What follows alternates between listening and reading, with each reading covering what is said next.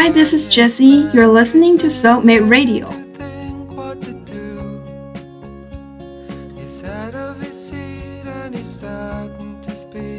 As we grow older, it is harder and harder for us to fall in love with someone.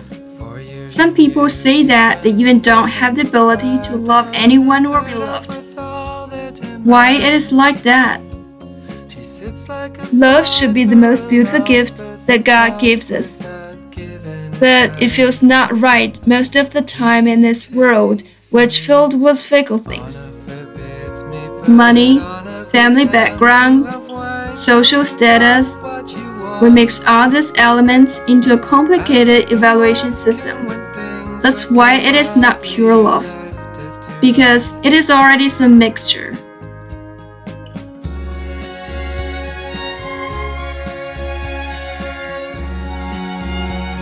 Recently, I read an article.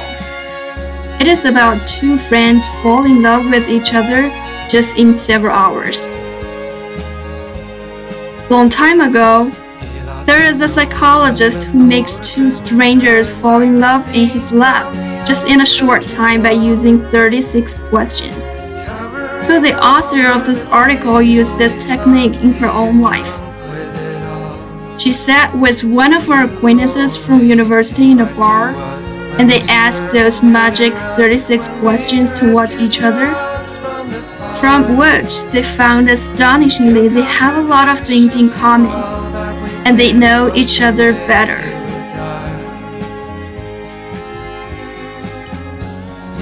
There are three parts of the questions. In part 1, there are some questions like Given the choice of anyone in the world, whom would you want as a dinner guest? For what in your life do you feel most grateful?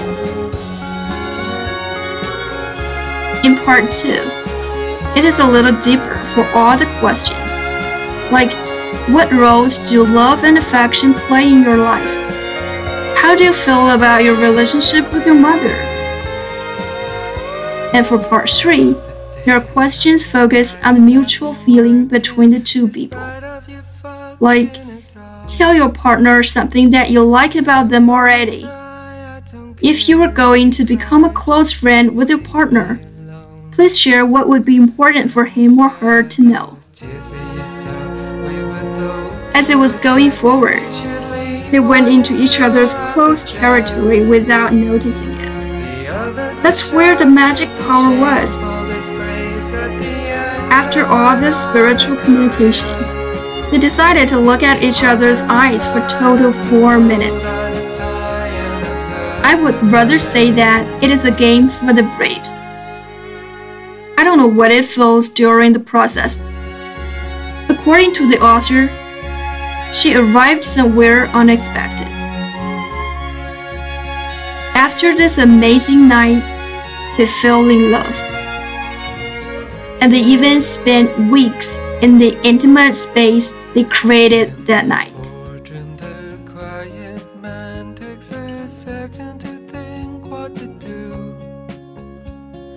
It is such a wonderful true story. Maybe you can try it in your real life. I think the reason why we always complain about how hard it is to be in love with someone is we close our hearts we don't have the patience to listen to others.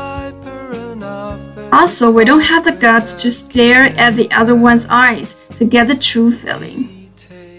No matter it is affection, sincerity, or terror.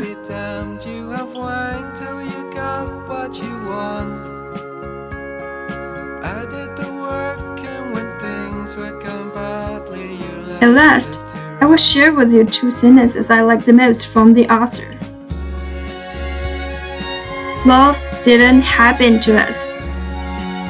We're in love because we each made the choice to be. It's possible, simple even, to generate trust and intimacy. The feelings love needs to thrive.